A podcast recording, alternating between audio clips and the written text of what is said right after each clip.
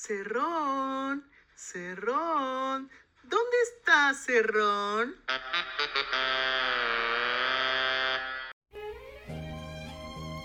En la Divina Comedia, cuando Dante estaba en el purgatorio, escucha que el hombre está hecho para volar, pero que siempre decide caer o le provoca caer. Si bien se refiere a nuestra capacidad constante de cometer errores, preferimos no decir pecados porque no somos religiosos.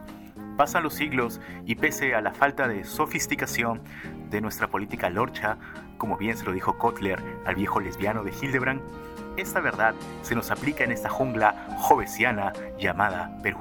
¡Ulala!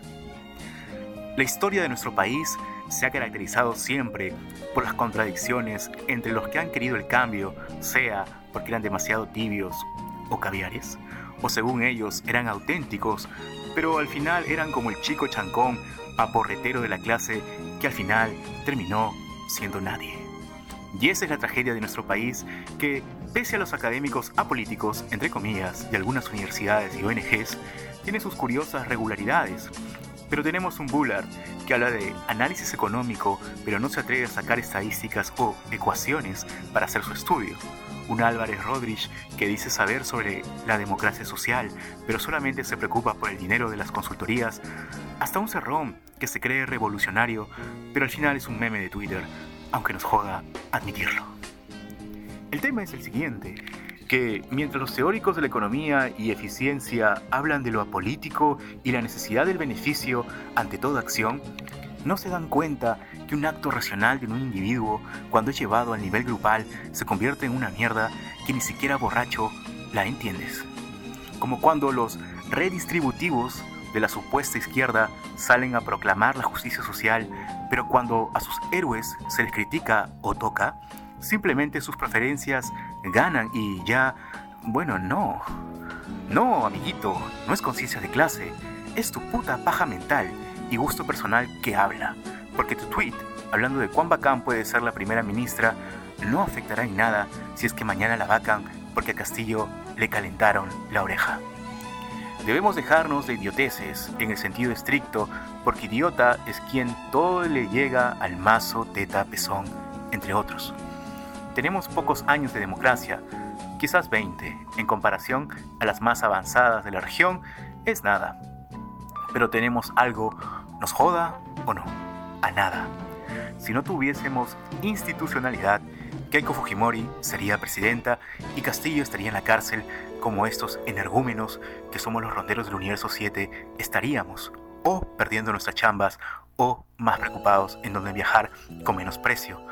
Para emigrar, amiguito, no para pajearte un balneario del país promocionado por la marca Perú, Yupi.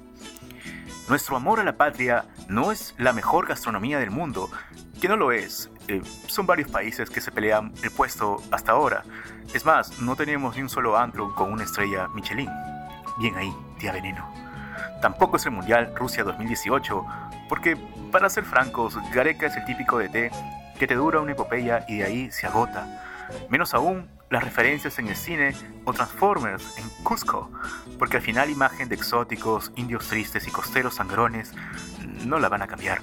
Si no miren sus páginas para viajar al interior del país y por una semana en Piura o Ica tendrás que pagar dos años de crédito en tu sueldo porque no nos alcanza la pendejada del momento. Jódete, Latam. Tenemos que ser conscientes que no es la democracia que ha ganado el día de hoy con el voto de confianza a Mirta Vázquez cuyas credenciales podremos tener dudas, sea por caviar, por tibia o porque está acostumbrada a ser política amiga de Gabriela Wiener, que simplemente es parte de ese aparato de degradación cultural que el posmodernismo dejó.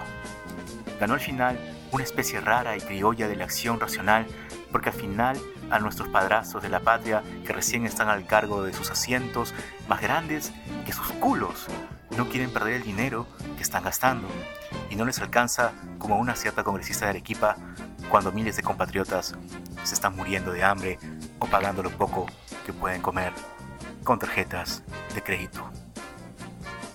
Es fácil luchar por la igualdad social, seas caviar, rojo o facho, cuando tienes dinero o comodidades. Mejor aún cuando te la ponen toda, pero al final cuando te toca pagar tienes que cantar Por ahí no, de Internacional Yurimaguas. No, queridos ronderos y ronderas, la cosa no es así. Vivimos al fin 20 años de democracia y que pese a la mierda que tuvimos que ver y al estrés de estas últimas votaciones congresales, eh, está funcionando.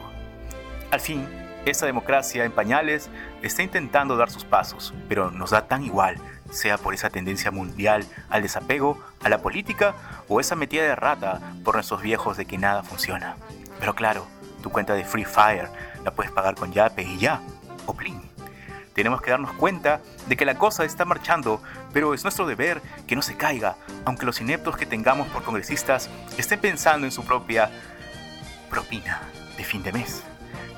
Aunque joda a algunos, el señor con sombrero en Palacio de Gobierno, somos todos y todas. Cada uno de nosotros y nosotras.